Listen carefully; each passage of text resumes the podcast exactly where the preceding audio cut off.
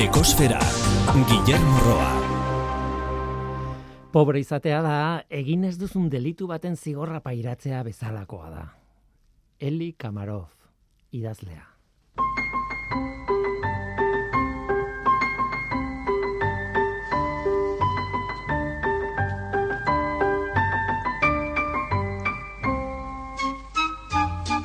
Kaixo denoi ongietorri ekosferara. Haze gauza bitxiak dauden espazioan.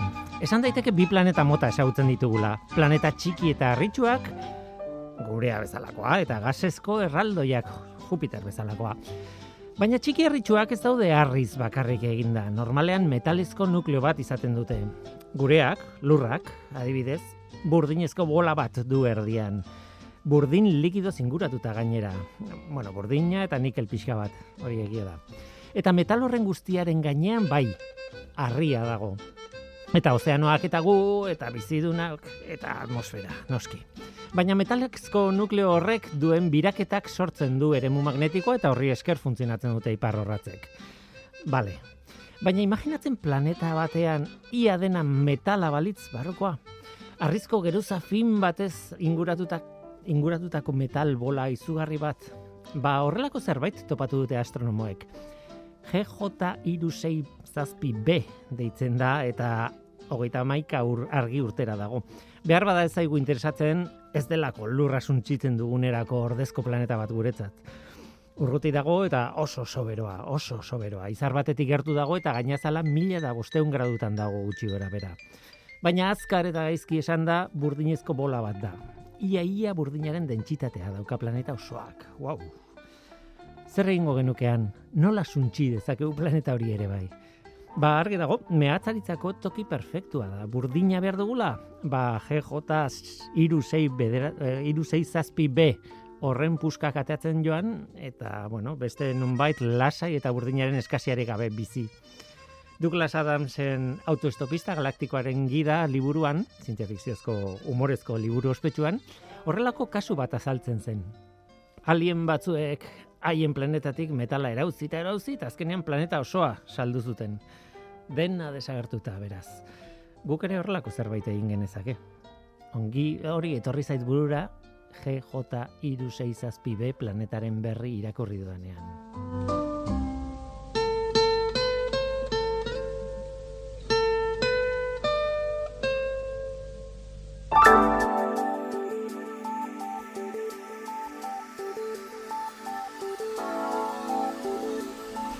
Beti bezala planetaren CO2 mailari begiratu behar digu. Igandeko datua da, abenduaren bostekoa. CO2-ren kontzentrazioa lareunda masei koma ama bost ppm-koa da. Mauna loa sumendiaren behatokian neurtua. Iazko abenduaren bosteko datua, lareunda mairu koma 0 iru ppm zen. Aurtengoa baino iru ppm basuagoa. Eta iazkoa altua zen guretzat, pentsa. Aurtengo CO2-aren kontzentrazioa iazkoa baino altuagoa da ia beti. Eta hori ez da berri ona, beti esaten duguna. Zeo biren kontzentrazioarekin kezkarik ez izateko, datua berreunda laurogei ppm-koa izan beharko luke gutxi gara bera. Eta ez lareunda ama bostin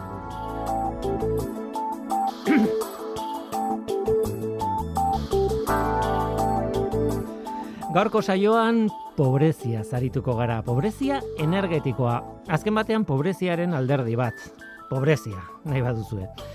Tristea da, baina jendea askok aukeratu behar izaten du duen diru gutxi hori jateko edo energia ordaintzeko behar ote duen. Oso arazo handia da, oso arazo larria gainera, eta egoera larritu egiten da, azken aldian larritu da. Goiener kooperatiban aurre egin nahi diote arazo horren aurrean edo lagundu nahi dute behintzat. Nola, ba, komplexua da. Horretaz hitz egiteko etorri zaigu, Aitor Rosa Risanen Arekin hitz egiteko hitz dugu gaur lasai lasai, baina kezka hondiarekin. Hori da gure gaurko hizkaintza. Zu ongi etorria zara.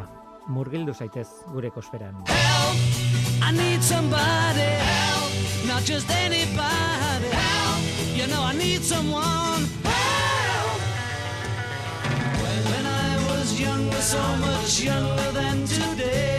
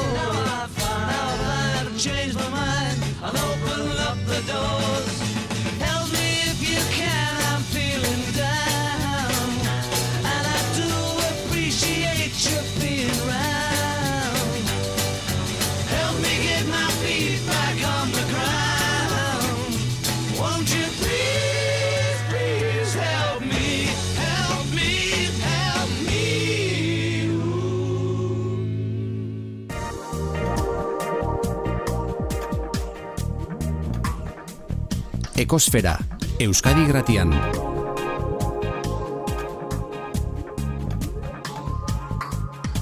Ekosfera, Ez dago eskubiderik, ez zait buratzen beste modurik hau esateko. Ez dago eskubiderik gizarte teknologiko batean norbaitek aukeratu behar izatea jatearen eta energia izatearen artean. Oso oso oso gogorra da, oso gogorra iruditzen zait. Aitor, osa, goiener kooperatiban pobrezia energetikoa zarduratzen den teknikaria gaixo ongitorri Kaixo, eskerrik asko. Ez dakit os- oso gokia den edo ez, baina guratu zait e, Beatlesen help hori, oiu hori aproposa izan zitekela e, zurekin hitz egiteko. Edo asteko, edo nolabait. Bakit e, hortaz ez doala abestia, baina help handi bat dago gaur egunez. Bai, Airean, ez dakit. Bai, bai, nik uste aspaldirik handan arazoa dala, ez, eta beste arazo askoekin bezala, eta zuk ere sarreran esan dezun bezala, ez, ba, pobrezia orokorran baitan sartzen dala, pobrezia energetikoa ere, baino bai laguntza badala igual kontzeptu bat, nik uste landu berko litzakena, eta inon, inolako komplejurik gabe ere, bai, ez, nola Mhm, hori da. hasierako onarpen batetikan, ba, zaurgarri gehala pertsona guztiok, bakoitza bere modura, eta bueno, laguntza jasotzea eta ematia garrantzitsua ere badala. Bai, nik, eh, bueno, irail aldean, urri aldean asko hitz egin zen, ba, energiaren, bueno, gasaren prezioari buruz, e, gauza horiek, eta orduan, bueno, esaten zu, orduan ere txarra da, osea, garai guztietan da txarra. Baina negua datorrenean, ah, ostra, etxeak berotu behar dira, osea, imaginatzen zu jendeak berot, osea, ez, e, kalefaziorik gabe eta ez, e, ostra, hori oso oso gogorra da eta eh, hain zuzen ere goien erren horregatik daukazue adar hori nola ez? E, horretaz arduratzen zarete ez? Hori da, bai, esan dezu bezala oso ondo, ez guain negu hau dator eta nik uste aurretik egon ez dian baldintza batzu daudela, argindaran presioari dagokionez eta bestelako baldintza batzu dagokionez, eta guain berezik, ez, ba, pobrezia energetikoan gaiak gero eta garrantzi gehiago hartu du. Baina esan dezu bezala, goien erretikan aspaldi lantzen gabiltzan, edo lantzen dabiltzan gai, gai bat da pobrezia energetikoena, eta ez bere sorrera sorreratikan, baina bai lehenengo urtetan, ja, ba, goiener elkartearen bidez, eh, martxan jarri ziala ekimen batzuk, pobrezia energetikoaren gaia lantzeko, ez? Ba, txikitasun horretatikan, ba, kooperatiba edo elkarte batek zer egin dezaken kontziente izan da, eta ezin duela konponbide oso bat lortu, baina bai behintzat aspektu sozial hori lantzea. Bai. Mundu ez duzu aldatuko, eh, ez zuek ez inorrek, ez? Esan dute mundua dan bezalakoa da, eta, eta bade, baki zein den mundu, mundu ideala, baina hori ez da existitzen. Baina den, dena den laguntza txiki bat, eta, bueno, hain egoera txarrean dagoen norbaitek laguntza txiki bat euki dezake, pintzat, ez? Eta, jode, hori salto handia da, ez? Bai, bai, eta gero, bai, desberdina da baita ere laguntza hori zer modutara datorren, ez? Eta, Mm. bueno, honetaz ere asko hitzein daiteke, laguntza motetaz eta laguntza motetaz, baina goien erretikan ikusten deguna da, eta goien erren sorrerako nolabait filosofiakin bat eginez, laguntza hori Mm. ahalduntze baten bidez etortzia. Ez, ez izatea laguntza asistentzial bat soilikan, baizik Ja, eta edo partxe bat, ez, edo tirita bat jartzea bezala, baizik eta, bueno, en, laguntza horren atzetikan ahalduntze bat egotea. Laguntza berdun edo laguntza nahi duen horrek, tresna edo baliabide batzuk izatea, egoera horri aurre egiteko bere kasara edo beste norbaiten laguntzan, ez? Baina nolabait beti ere en, egoera hobetze egoera hobetze prozesu hori bilatzea, e, norbere alduntze horrekin, izan jakintzaren bidez, izan bestelako baliabide teknologiko edo ekonomikoen bidez, baina bai, alduntzea nolabait laguntza horren erdian jarriz. Zu horretarako sartu zinen eh, gaien erren, eta, te- bueno, arkezpena izan da oso simplea, ez? Eh, Pobrezia energetikoan esparruko teknikaria, em, horretarako sartu zinen espreski. Esan nahi dut zure lanpostua horretara bideratuta zegoen hasieratik, ez? Bai, bai, hori da. Aha. Urte eta piko, no, goien erren lanian, enplegatu moduan, eta bai, esan duzu bezala lanpostu hori atea zen, nolabait behar hori asetzeko, ba, goien errezan bezala, aurretikan ere, eh, voluntarioen bidez eta pobrezia energetikoa en, talde nolabait tematikoan, edo lantaldearen bidez, en, lantzezan pobrezia energetikoaren gaia, eta horren baitan, ba, adibidez, goiner soziala izeneko programa martxan jarri zan, eta hainbat tailer eta bestelako ekimen eramaten zian aurrea, baina momentu baten ikusi izan, ba, baita ere baseola behar batez norbait egunero edo en, nolabait ordu guzti horiek horretara bideratzeko, batetikan hor eh, bueno, lana dolako alegia beharra dolako, ez? Eta aspektu horrei lan, horren inguruko lanketa egiteko ere beharra dolako. Eta orduan ba, horretik eta esan lanpostua eta en, orduztikan, ba, ordu urte bete pasatxo nabil gai hori lantzen. Mm. Egia esan, larria da arazoa eta behar den jendea hortan eh, jartzeko, ba, beharko zenukete izan, ez dakit, 2000 lan- langile, ez dakit, ez dakit. Bai, bai. Ez, eh, benetan. E, zein da egoera? E, zu aurkeztu aurkeztu zaitut eta hitz egingo dugu koienerrek zer egiten duen eta nondik bideratzen duzuen kontua, baina e, kontatu daiteke zein dan egoera adibidez hemen Euskal Herrian edo estatu mailan edo esan nahi non bizi gara alde horretatik ikusita.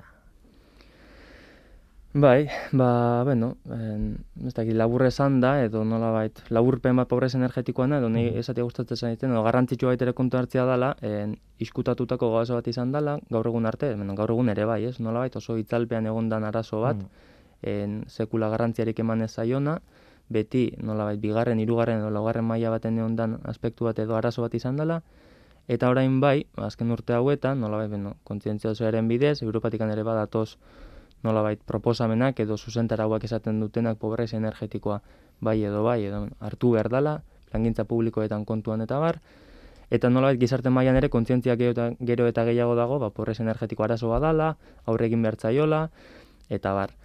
En, bueno, kurioso da, kontzeptua bera ere, mila beratziren eta larogeta amaikan, nolabait sortu zen, edo jarri zen martxan, edo Moderno xamarra, ez? Bai, hori da, hori da. Brenda Boardman izeneko zientzialari batek, edo ikerlari batek, hori larogeta amaikan, fuel poverty, edo en, erregai pobrezia izango litzake itzulpen zuzena, termino erabiltzen hasi zen, ez? Nolabait, baliabide energetiko oinarrizko batzuk lortzeko ezintasun edo pobrezia horri erreferentzia egiteko.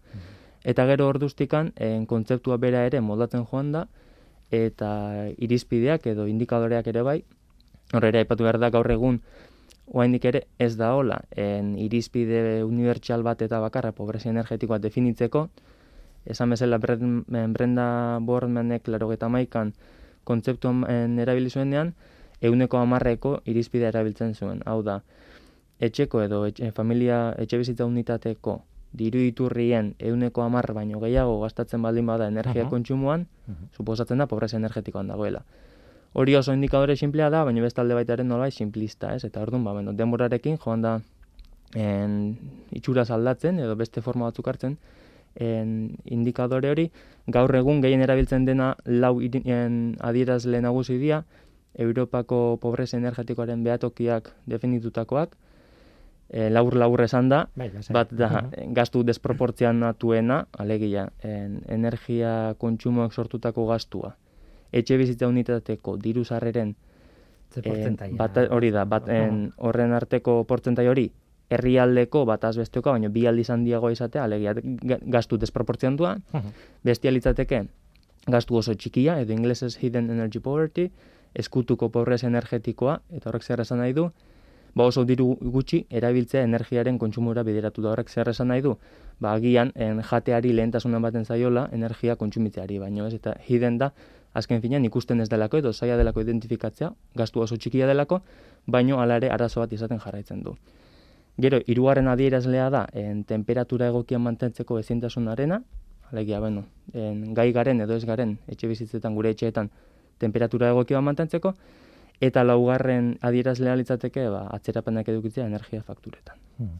Ni pentsatzen ari nintzen, noiz entzun nuen lehenengoz, e, pobrezia energetiko terminoa, komunikabidetan esan dute, adibidez teleberri batean, edo horrelako zerbait, ba, izango dira hiru lau urte gehiago ez eh, ez dakit eh?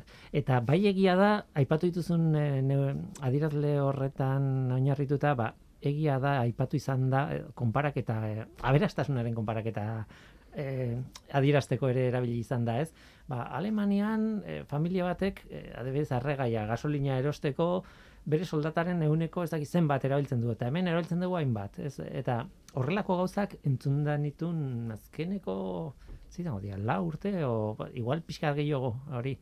Baina, baina hori, atzera joan da, problema hortze egon, baina, baina ez nun horren sentsazioa behintzat, ez? Horren, Bai.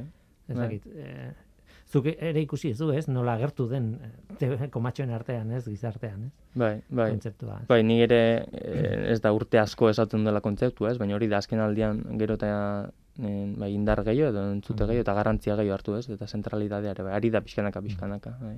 Eta hemen Euskal Herrian adibidez, nola dago egoera, edo ez dakit badagoen azaltzea, ba. ez dakit zenbakitan jarrita dagoen, ez dagoen, e, ezin den jarri, bai. zaila da batzutan. Nola edo ala badago, bai, eta, klaro, hor ere nola baita antolaketa administratiboak ere eragiten du neurketen, neurketetan bertan, ez? Hemen, kasu, bueno, gertuenekotik hasita, ba, Gipuzkoan adibidez, Gipuzkoan bai badagoela pobrez energetikoaren behatokia, foru aldundiaren ingurumen sailaren baitan, eta hor badabiltza ez, ba, neurketa batzuk egiten, egin dituzte, Gipuzkoa mailako neurketa batzuk, eta datu bat ematearren, en, Gipuzkoako en, behatokiak egin ikerketa azterketa baten arabera, 2017an, en, egun da hogeita mar mila pertsona ziren pobrezia energetikoa pairatzen zutenak nola bait. Mhm. Esan bezala, adierazle desberdinak daude hori neurtzeko eta zaila da adierazle haien arteko harremana edo nolabait desberdinketa hori ere egitea.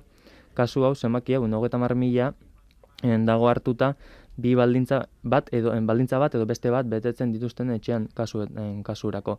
Batetikan izango litzateke edo gastu desproportzionua desproportzionatua izatea Mhm. edo temperatura mantendu egokia manten, em, temperatura mantendu egokia ezin ahal izatea edo atzerapenek eukitzea. Beraz, en adierazle horietakoren bat edo beste betetzen duten familiak eh, pertsonak, barkatu, hogeita hamar mila ziren bi mila eta hamazazpian. E, bueno, Gipuzkoako biztanleen ehuneko hemezortzi inguru. Hori, hori galdetu behar nizun, e, em, erkidegoan iru milioi gea, gutxi gora bera, baina, bueno, Gipuzkoan e, buruan datua ez neukan, baina, bai, horrek ez du esan nahi, e, gainontzeko guztiak ondo gaudenik, e, ez, e, hor badago eskala bat, ez, e, berroa da, egun da berrogeita mar mila dia, be behian dagoenean eskala daudenak Euskal Herretan, ez? Bai, ehun hogeita hamar mila eratzetik hori, adierazle horiek kontuan hartuta, horietako batzuk kontuan hartuta, e, bueno, nolabait zakurren baitan sartzen direnak, baina, bueno, esan Mhm. bezala, adierazleak ere referentzi badira eta hortikan kanpo eta mm, geratzen dira beste pertsona batzuk eta oso, oso zaila da. Eta horretik baita ere, pobrezia energetikoaren komplexutasuna, bueno, arazo estruktural bat izateaz aparte, eh, komplexua da, ez? Osea, fenomenoa bea ere neurtzea komplexua da, eta horren horren inguruko datuak ere lortzea zaila da. Baina, eta, Bai, e, askotan pentsatzen dugu, bueno, oso adiraz, e, kaleko da, igual, adirazle oso ona da, hori, energiaren prezioa, ez? Eta horri buruz hitz egin da asko azken bola honetan, baina ez da bakarra, noski, eta hitz egingo dugu horri buruz. Baina, e, beti, bueno, beti, edo, azken aldi honetan, entzuten ari naiz, e, toki baten edo bestean kojunturala dela, ez? E, hori oso gogo dute, ez? E, oso hitz potoloa da, eta esaten du, bueno, oraingoz horrela gaude, baina hau pasatuko da. E, e- ez dakit egia den edo ez den egia, baina iaia berdin zait. Orain mm, egoera zaurgarri batean dagoen pertsonarentzat ez zaio ez zaio balio e, esatea, bueno, pasatuko da. Ez beak bizi nahi du gaur, bihar, ez? Jan eta berotu nahi du gaur edo bihar. E, bueno, hemendik bost urtera ongo ongo gela, ja, baina nik bizare iraun behar dut orain, ez? bai. Ez dakit. Bai, bai, hori da, egoera bai dala, kojunturala, ez, edo azken finean zirkunstantziala, ba, momentu hauetako egoera ho- horiek eraginda, ba, bai egoera okertu dala, baina nik esan nuke arazoa bea strukturala dala. Mm. Dela, nolabait, e, kojuntura honek egin duena da azaleratu ondoan edo atzean zegoen arazo hori, ez? Eta orain arte esan bezala, ba, nolabait erdi diskutatuta edo invisibilizatuta egon den arazo hori, en, ikusarazi duz- dutela argi eta garbi zein den arazoa, nondik datorren arazoa eta zein den horren ondorio implikazioak ere bai, ez?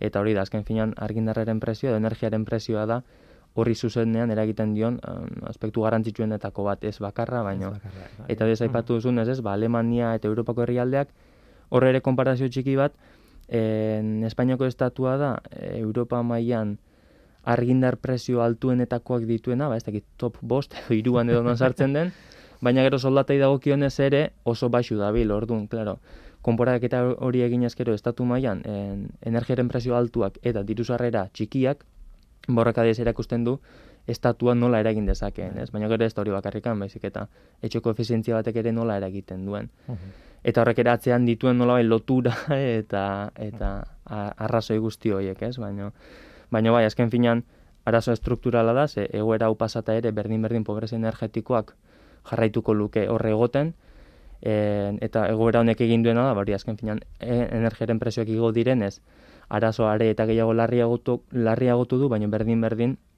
en, familiak etxe bizitzak egongo dira, temperatura egokian mantendu ezin dutenak, edo nolait hipoteka energetiko batekin, ez? Hori kontzeptu ere kuriosoa irutzen zait, hipoteka, ener, hipoteka energetikoarena ez dakit existitzen den ere kontzeptu bezala, baino kontu hartzen badugu etxe bat erosteragoa zenean, efizientzia baxuko etxe bat erosten badugu, horrek eragiten duela, datozen urte guztietan, batez ez neguan, bai edo bai energia bat, gastu bat eukiko dugula, temperatura mantentzeko, konforte gora mantentzeko, eta horrek gastu bat dakar, ez? Beraz, hori askotan egian ez dugu erreparatzen, baina e- egoera e, eskasean dagoen etxe bizitza bat erosten badugu, edo hor bizi baldin bagara, nolabait kondenatuta gaude, e, baldin eta baldintza termiko ego, egokietan bizi nahi baldin badugu, ba horre dakarren kostu hori aurre egitea, ez? Eta, eta hori ez da egun batetik bestera bukatzen. Hori da. Goien errek hain zuzen ere, aipatu duzu, ez? E, hainbat ekimen edo hainbat e, proiektu ditu honi aurre egiteko eta bata deitzen diozue goiener soziala. Aipatu duzu lehen gainera. Zer da? Goiener soziala da, goienerren baitako programa bat, en, ez da proiektua, baizik eta programa da, en, nola baita iraupen zehatzik ez duelako, baizik eta en, jarraia delako, nola goienerrek eskaintzen duen zerbitzu bat da. Eta hori jarri zen martxan, ja duela urte batzuk goiener elkartearen bidez, nola gai sozialak eta bestelako gaiak ere lantzen dituen goiener elkartean bidez, ez, kooperatiba edo esekopen paralelokin nolabait, En, zeren eta goiener elkartearen barruan, esan dudan bezala, en, lantalde desberdinak daude, gai desberdinak lantzen dituztenak, nolabait voluntarioen bidez funtzionatzen dutenak, eta duela urte batzuk, ba, pobrezia energetikoaren lantaldea martxan jarri zen, eta bertatikan atera zen proposamen bat, edo ideia bat, edo zerbitzu bat, izan zen en, goiener soziala. Eta zer da goiener soziala? Bada batez ere, en, programa bat, nolabait herritar zaurgarriei laguntzeko, batez ere en, udalen bidez. Gaur egun gehien bat udalen bidez gabiltza en, programa hori aurrera eramaten.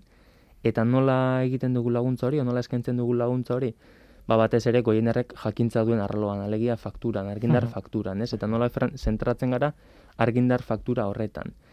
Zergatikan, ba beno, goienerrek jakintza duelako fakturaren inguruan, eta gero ikusten dugulako baita ere argindar fakturan daudela gaur egun oraindik ere utxune asko eta abuso asko baita ere, nolabait jende askok argindar fakturak edo gas fakturak ere ditu, benetan behar duena baina askoz gehiago ordaintzen, batzutan gehiago, bestetan gutxiago, batzutan justu ez, behar dena eta kitxo, baina goienerretik oso garrantzitsua ikusten dugu behar dena eta kitxo, ordaintzea eta kontsumitzea, ez? Ez, Bai. ez kontsumitzen egotea, en behar duguna, baina gehiago hori. Bai, batzutan kontratatuta ditugu segulako e, pro, e, zeak, eta gero ez dugu hainbeste e, konsumitzen, baina pagatzen ari gara kontratutakoa, eta, en fin, olako goza pila daude, ez? Bai, bai, eta askotan, paradogikoki, en, behar baino gehiago ordaintzen duten direnak izaten dira, gehi, zaurgarrienak direnak, nolait baliabide edo ekonomiko gutxiena dituztenak, edo besterik gabe en, ez dutena faktura bat ulertzen, eta orduan, en, ez jakintza horrek, en, eragiten du azken finean behar baino gehiago ordaindu behar izatea. Mhm. Adibidez, potentzia altuagoak eukitzea,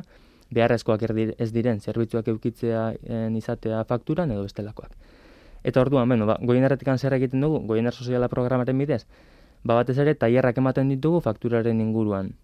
En, izan gizarte langilei, udaletako langilei, en, gizarte, en, gobernuz kanpoko erakundei, herritarrei orokorrean, herritar zaurgarriei, beno, bestelako perfilei, tailerrak eman faktura bat ulertzeko, argindar faktura zer den, eta nola ulertu daiteken jakiteko, eta hori ere nola hobetu daitekeen jakiteko. Azken finan gauza, kontzeptu oso sinpleak dira, baina garrantzitsua baita jakitea. Zen, Hmm. no, claro, simplea izan daiteke, baina ez baldin bakigu, eta inorrek kontatzen ez baldin badigu, eh, ezingo Bai. dugu hobetu. Dira zenbakiak paper batean. Bai. Azken batean, ez? Bai, eta kontzeptuak ez, eta asko, askotan gero horre ere dago trampatxo bat nolabait, kontzeptu egiten ere galdu egiten garela, eta faktura baten, e, faktura bat mundu bada, beraz. Fakturetan ere sartzen dituzten, eta egoten dire kontzeptuak hain dira desberdina batzutan nahastu egiten garela, ez? Eta ni neu ere, nolabait horretan lanean egonda, batzutan nahastuta ibiltzen naiz, Mhm. ez dakidelako faktura baten agertzen den kontzeptuak zer esan nahi duen, nola dagoen banatuta, eta bar. Baina, bueno, Mhm. behintzat saiatzen gara, oinarrizko kontzeptu horiek en, helarazten jendeari, eta esaten, bueno, zer da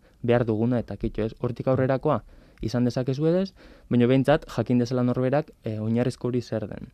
Eta orduan, esan bezala, tailerrak ematen ditugu horren inguruan, gero auditoriak ere egiten ditugu, ba nolabait en, energia gastu handia duten etxe bizitzen eta agian ba udal diru laguntza jasotzen dituztenak edo, ba ere fakturak optimizatu edo hobetzen dizkiegu programa baten bidez, nolabait identifikatu nun dauden alferrikako gastuak edo nola hobetu daiteken eta horrekin ba proposamena batekin e, faktura hori hobetzeko. Horren horrek ze- zer esan nahiko luke, ba etxe bizitza horrek aurrerantzean e, hobekuntza horiek egin ezkero, ba, gutxiago ordainduko duela energia kopuru berbera erabiltzagatikan. E, ez dakit, e, egun hauetan izango dituzuen, edo kon, e, tailerren bat, hitzaldin bat, edo horri buruz, ez, ez dago ez baina egiten dituzue, or, orduan e, em, informazio nahi duenarentzat, bueno, badu udaletxearen bitartez zuekin harremanetan jartzen, baina besteta e, goiener.eus e, da, edo .com, e, zuen web horria. Goiener.eus da, goiener taldearen en, web horria, eta goiener.eusen sartu ez, Barruan, sartuz ez? gero, hiru aukera daude, bat en goienerrezeko, edo merkaturatzailean horrira joatea, bestean Nafarkopeneren web horrira joatea, eta bestia elkartearena. Mhm. Merkaturatzaileanean eta elkartearen ere bai daudela en, egutegiak eh, ekitaldi guztiena, beraz hor informazio guztia lortu daiteke edo goiener.eusen edo bestela goiener.comen bietatikan leku berberera iritsiko gara. Mhm. Bai. Bestalde, Power Poor, eh, pou, eh, inglesez, mm, eh, eh, po, bueno, pobrezia ener- energetikoa da, energetikoa power, eta poor, pobrezia, ez? Dena elkarrekin jarrita hori bada eh, Europa mailako proiektu bat, eta hor barruan ere sartuta zaudete. Bai, bai, hori da. Zer da, Power Poor? Powerpur da, ba, duela urtebete pasatxo hasitako proiektu bat, 2008ko iraian, en, hori Europa mailakoa, H hogei hogeien baitako proiektu bat, hiru urteko iraupena dituena, eta esan bezala, ba, Europako herrialde ezberdinetan en, aplikatu dena edo martxan dagoena. Guk goien erretikan gabiltza, estatu mailako koordinazioa egiten nola baita, edo estatu mailan ba, gure bidez ari gara goien erren bidez martxan jartzen Powerpur proiektua, Gero adibidez Portugalen ere en, Koperniko izeneko beste kooperatibat dabil hori aurrera eramaten eta beste herrialde batzuetan adibidez Grezian, Letonian, Kroazian eta beste bat herrialdetan ba, e, erakunde mota ezberdinak dabiltza, ez? Proiektu hori aurrera eramaten. Alemania barnea. Bai. Ikusten dudan ez, ez? Esan edut ez diala Osa, pixka denetik dago, asko falta dira, hemen, eh, baina, baina beste asko badaude. Em, bueno, eh, komunitate energetikoaren kontzeptuari buruz behar dugu, eta hori da, goien erren edo, bueno, atzean duzuen ideia nagusietako bat, ez? Bai. konponbidea alda komunitateen. Bueno, eskatuko dizut kontatzea zer den komunitate energetiko bat, baina eh, gero egin nahi zudan galdera da konponbide bat izan daiteke komun, eh, komunitate energetiko bat. Bai. Bai, ba, justu PowerPoint proiektua ere nola horrekin zuzenan Mhm. dago lotuta. En, hain justu PowerPoint proiektua guretzako ere oso interesgarria da, lotzen dituelako bi gai bestela ere lantzen, lantzen gabiltzana. Batetik pobrezia energetikoa, eta orain arte egin dugun horri nolabait jarraipen bat, eta bestelako dimentsio bat ematen lagunduko digulako proiektu honek, eta baita ere lagunduko digu hori lotzen komunitate energetikoen kontuarekin. Komunitate energetikoa ere bestela ere bagabiltza lantzen, e, baina esan bezala proiektu honek bi hildoiek lotuko ditu. Nola, ba, beno, po, en, Powerpur proiektuaren izen burua edo eslogan litzateke herritar zaurgarriak ekimen kolektiboen bidez ahalduntzea. Alegia, hasieran epatutuan, ahalduntze horri garrantzia eman, ez ez? Herritar zaurgarria pobrezia energetikoa daudena lagundu, baina nola, ba, ahalduntzearen bidez. Eta labur-labur esan da, eh, proiektuan ahalduntze hori nola ulertzen da, ba, lehenikan, bide lagun bezala, bide laguntzat definitu ditugun pertsonak ahalduntzea edo formatzea, formakuntza saioetan parte hartzea eta bide lagun edozen pertsona izan daiteke, izan udalangile bat, izan voluntario bat, izan irratiko esatari bat edo beste donor, eta interesa duena, ez? Garrantzitsuena interesa izatea da. Eta formakuntza horietan gaina, en, bueno, musuturrok eta libre dira, horietan parte hartu, eta gero bide lagun horrekin bilatzen dena da, haren inguruan ere, ba, en, herritar zaurgarri batez ere, haiek direlako gehen behar dutenak, haiei laguntza eskaintzea, etxe bizitzako egoera hobetuz. Ba nolabait etxeko bisita simple baten bidez adibidez. Baita ere telefono dei- deien bidez edo bestelako laguntzen bidez, baina kasu honetan zentratzen gara e, etxeko bisitetan, alegia. Bide lagun hauek, behin formakuntza jaso ondoren, etxeetara joatea, eta haiei laguntzea e, negoera nola hobetu energiari dagokionez.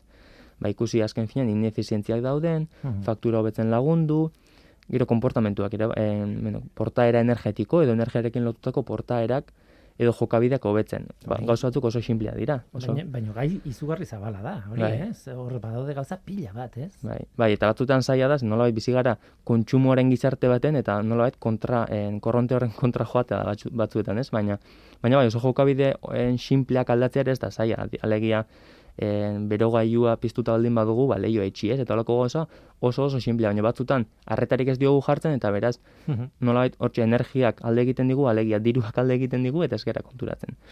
Ba, holako neurri simpleen bidez, e, eta beno, e, ja efizientzia energetiko betoko bestelako neurri erdi mailakoak edo handiagoak ere bai, olakoen bidez e, bilatzen dena da hori, batez ere, familia edo herritar e, pertsona zaurgarri horrei hoiei laguntza eskaintzea bide lagunen bidez. Baina ez hori bakarrikan, ez nolabait etxeko egoera konkretu hobetzeko aspektu bakarrikan, baizik eta ekimen kolektiboen bidez, eta hor sartzen da baita ere komunitate energetikoen gaia. Mhm. PowerPoint proiektua ekimen kolektiboak ulertzen ditu bi hildo nagusi bezala batetikan komunitate energetikoak eta bestetikan finantziazio alternatibo edo finantziazio bueno, berritzaia detzen diote. Gehien bat crowdfunding litzateke, hemen Euskal Herrian ere ba itxula pikoa edo olako plataformak ezagutzen, ezagutzen ditugu, bantzeko litzateke, baina crowdfunding horiek erabiltzea horrelako ekimenentzako. Eta gero esan bezala komunitate energetikoak, eta hori da baita ere garrantzitsua eta interesgarri ikusten duguna, en, zergatikan goinerretikan bestela ere bagabiltzalako komunitate energetikoekin, eta esan litekeelako baita ere goiner badela komunitate energetikoat. Naiz eta oraindikan estatu mailan ez dagoen definizio hori zehaztuta, ez legeak ez duen zehaztu komunitate energetikoa zer den. Europatikan bai dagoela zehaztuta eta Europatikan proposamenak daude, en, bertako estatu esaten diena, bueno, definitu ezazue pobre, en, barkatu, komunitate energetikoak zer diren. Eta horretarako oso irizpide argia daude eta definizio argia daude. Falta dena da estatuak hori bere legera pasatzea, ez? Eta bere legean Figura aplikatzea. juridiko bat da Europan. Hori da. Mhm. Hori da. Eta orduan Europa proposatzen duena da fi, en, en, figura juridiko bat edo forma juridiko bat izatea ekimen kolektiboiek. Zer helbururekin? Ba, tokiko e, nolabait onura ekonomiko, ingurumeneko edo sozialak izatea beti ere eta irabazia asmoak edo nolabait negozioa litzatekena atzeko edo azken plano batean egotea egon behar badu, ez? Eta hori da oso garrantzitsu ikusten duguna, adibidez goien erre, e, irazi asmo hori gabeko kooperatiba da, ez? Eta horre ikusten dugu interesgarria, negozioaren aurretikan beste aspektu batzu jartzea, alegia pertsonaren ongizatea, komunitatearen ongizatea, ingurumenaren ongizatea, edo ingurumen onura horiek. Orduan, komunitate energetikoak zer dira? Tresna bat, forma juridiko modura, pertsonei aukera ematen diotena energiaren sektorean en, zerbait egiteko, zerbitzu bat emateko, energia kontsumitzeko, energia ekoizteko, edo bestelako arlo batzuk lantzeko. E, gauza berri bada agian, eta kontzeptu berria dira, baina ez gera oso urrutira joan behar, hemen Euskal Herrian bertan auzo lan edo batzar edo zelako kontzeptuak ekartzeko ez, eta nolabait antzeko ezaguarria dituzte. Mhm. Pertsona talde bat juntatu eta interes komun bati erantzun bat emateko, bertako baliabideak e, batu edo bertako baliabideak erabili eta denon artean zerbait egitea, ez? Laburre esan da hori Bai. litzateke. E, gaia ekarriko dugun e, ekosferara noski baietz e, gainera goienerko jendearekin em, gu ere, bueno, e, ni Eluiarko langilea naiz da Eluiar e, bazkidea da goienerren eta nolabait honen parte da no, neurri batean eta gaia izugarri e, importantea iruditzen zait, ez da erakargarria, ez da ideia on bat bakarrik, da orain aplikatu behar den zerbait e, eta beharrezkoa da, ez? E, izan daiteke, ba ez dakit, e, plaka e, panel sol, e, guzki panel batzuk jartzea eta horrekin inguruko etxe batzuetara energia ematea, baina hori da e, komunitate energetiko baten adibide simple eta eta jakin bat. Beste mila daude eta eta ordan nik uste dut gai hau garatu behar dugula ondo beste elkarrizketa batean ere bai eh, oso oso oso importantea dalako, ez? E, gustatuko litzaidake eta denbora joaten ari, ari zaigu eta orduan e, e, galdetu nahi nizun e, ahaztu gabe goienerreko bazkide izan nahi duen zer egin behar duen. Goienerreko goiener.eusen badago e, sartzea eta hor dago informazioa. Bai, bai. Hor dago goiner.eus, edo bestela zuzenean goiner.comen, en Mhm. dago informazioa, bai, pobrezia energetikoaren inguruan, po- PowerPoint proiektuaren inguruan, eta baita ere komunitate energetikoen inguruan, ez? Eta hori ere lantzen gabiltza, baino bertan daude, beno, bideoak eta bestelako baliabideak pobre, en, komunitate energetikoen inguruan.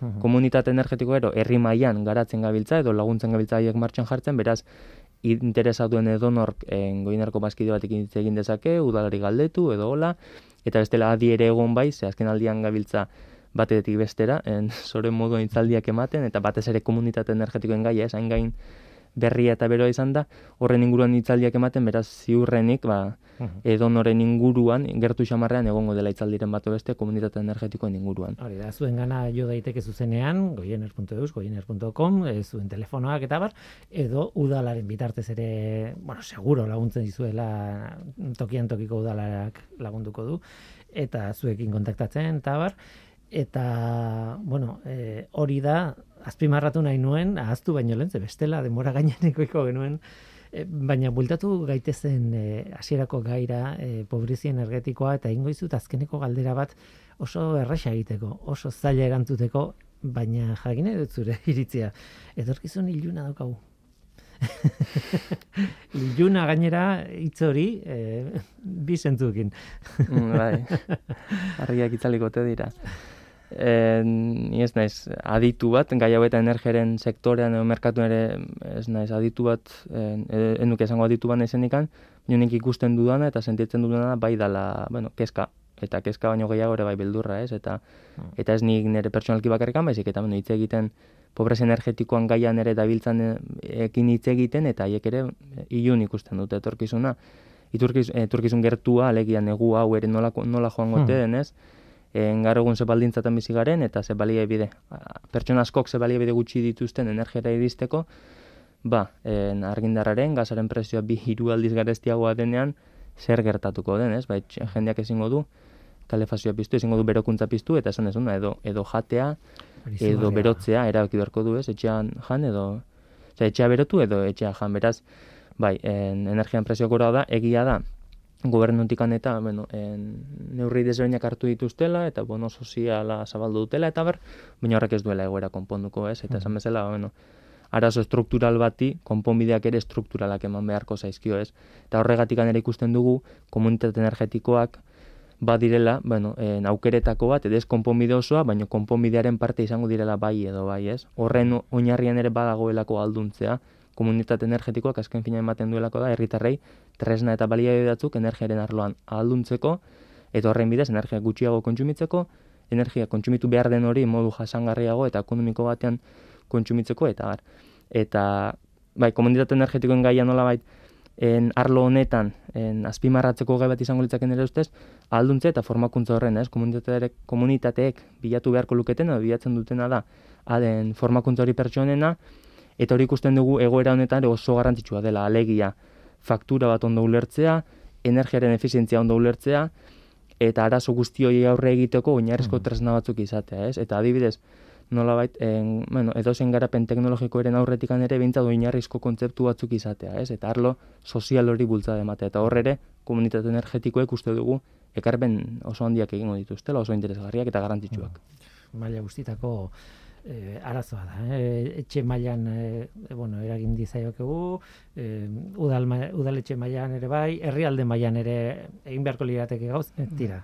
Maila guztietan, baina behintzat guk badugu nondik hasi eta eta zuei esker ba, lagunduta gaude behintzat, ez? Aitor Rosa, eh, hori, pobrezia energetikoko teknikaria, eh, ze, lanpostu kuriosoa duzun, ze tristea esatea horrela, baina zure lana ze ona den. Eskerrik asko gurekin izateagatik. Eskerrik asko zuei.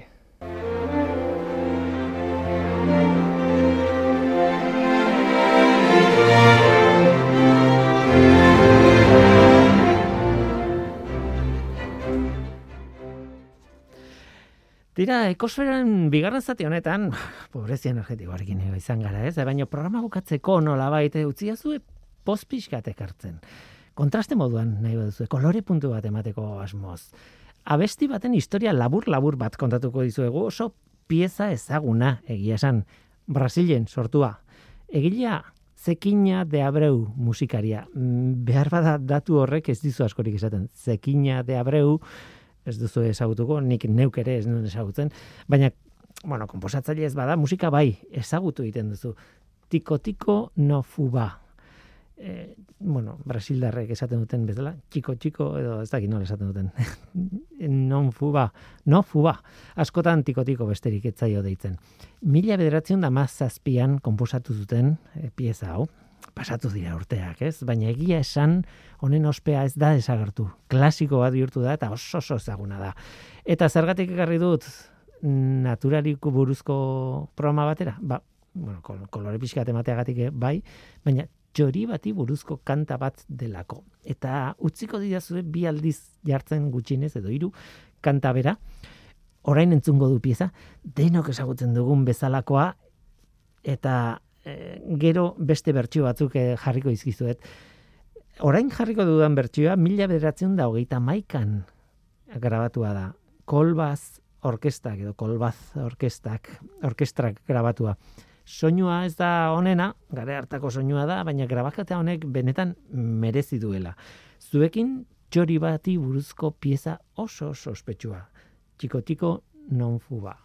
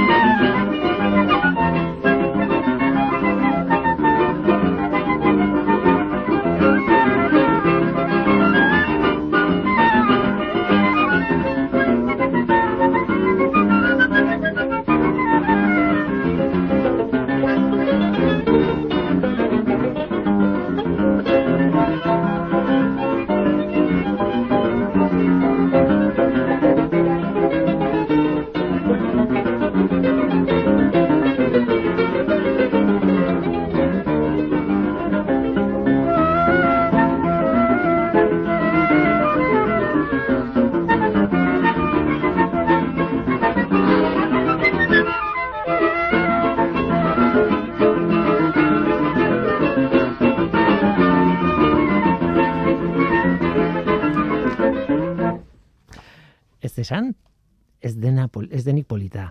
E, egia esan grabaketa hau teknikoki ez da onena izango, gara hartako soinua badauka, hori bai, aitortu behar da, baina ze polita den e, nola jotzen duten, ez? Orkesta kolbat izeneko orkestra batek e, joa. Mm, pieza honek hasieran ez zuen izenik.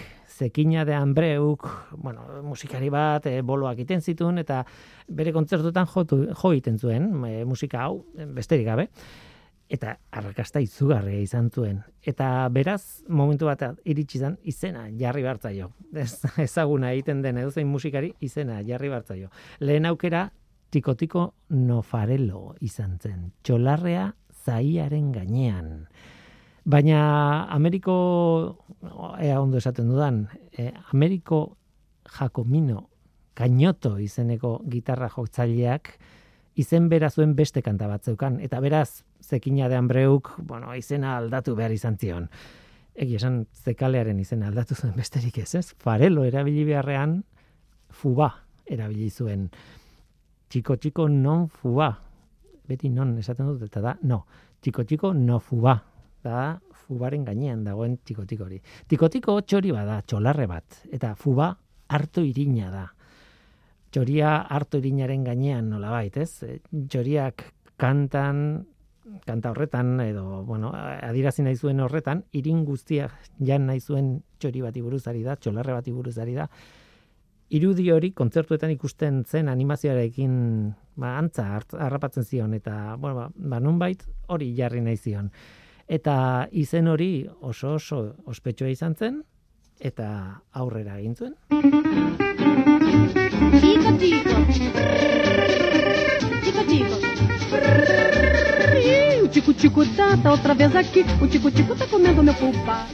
Carmen Mirandak egin zuen ezaguna tikotikoa estatu batuetan eta sekulako arrakasta izan zuen mundu osoan ere bai. Mm, gaur egun ehunka bertsio da ez dakite nik esango nuke, bueno, ez dakit. Ehunka, milaka, ez dakit, milioika bertsio, ez dakit. Zeinek ez du jo entikotiko instrumento bat jotzen baldin badu, ez? Edo zein ez da saiatu.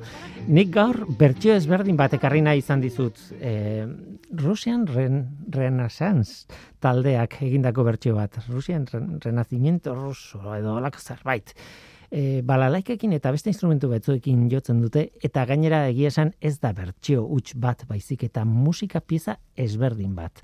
Baina tikotikotik sortu da, nola bait. Tira, txolarre bati buruzko pieza batekin. Bukatuko dugu. Gaurko gozamena usten badiazue programa honetarako.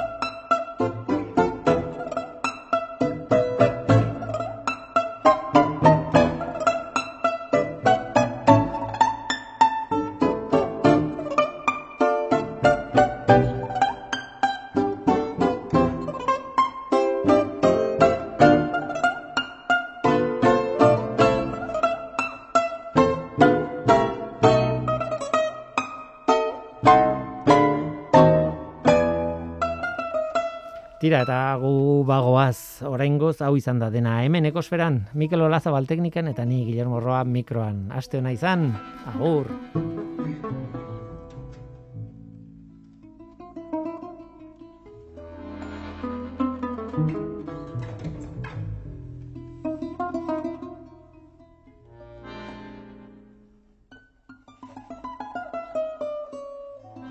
thank